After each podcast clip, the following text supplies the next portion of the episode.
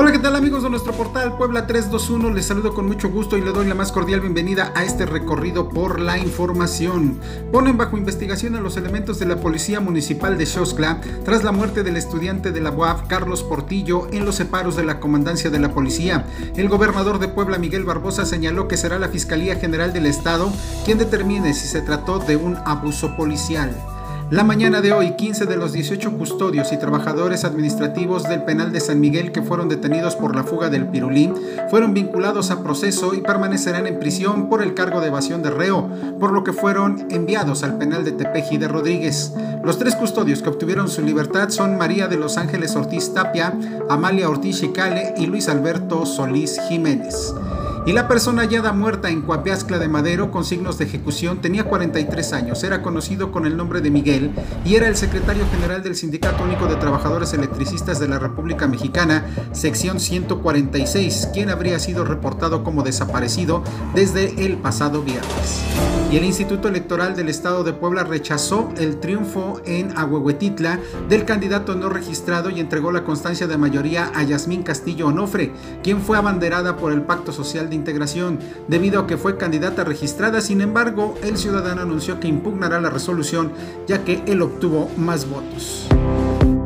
Y que no se le olvide el paraguas o el impermeable. Un canal de baja presión hará que siga lloviendo en gran parte del territorio poblano con motivo de la onda tropical número 13. Esto es lo que informa la investigadora del Cupreder de la UAP, Lluvia Sofía Gómez.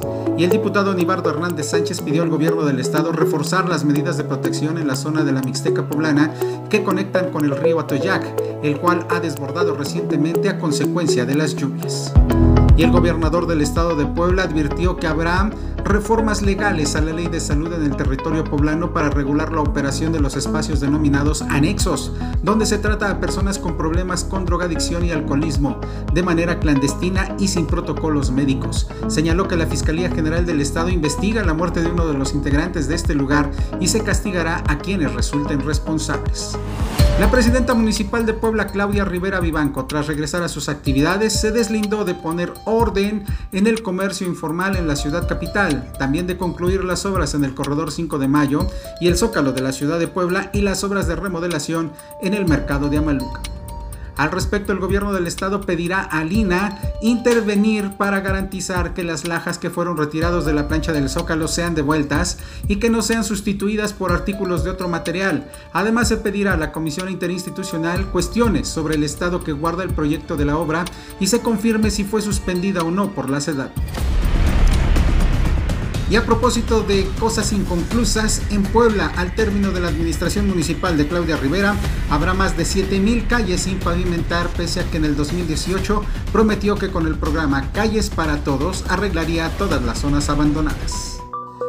Y el secretario de Salud en Puebla, José Antonio Martínez García, informó que en el estado, en las últimas 24 horas, se reportaron 28 contagios de COVID-19 con 5 defunciones. La cifra de casos acumulados ya alcanza en el territorio poblano el número de 86.675.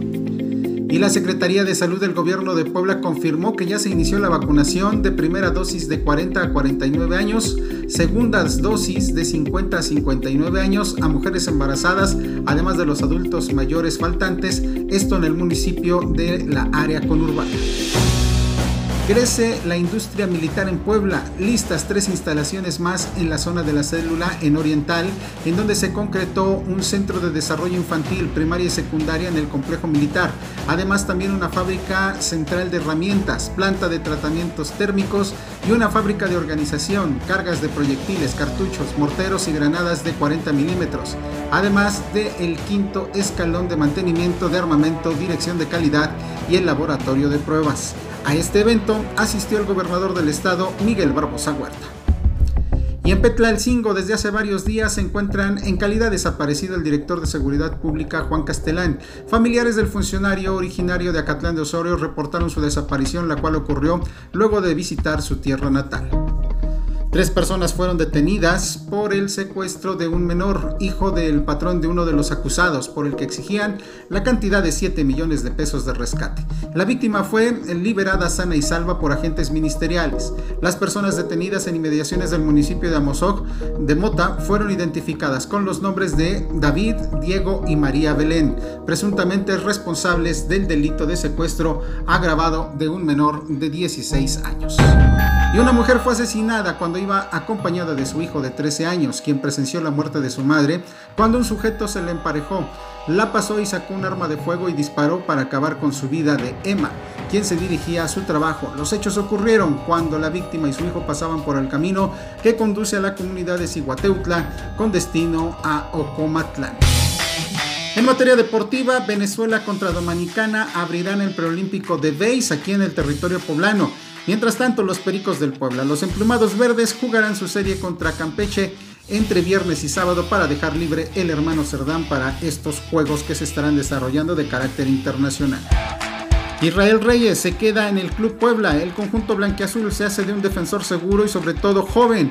En tanto el equipo camotero, la franja, vuelve a Washington, a los Estados Unidos, para su pretemporada. El conjunto blanquiazul sostendría un cuadrangular con un eh, pues, equipo de la MLS y la Alianza del Salvador, además de un equipo del fútbol español.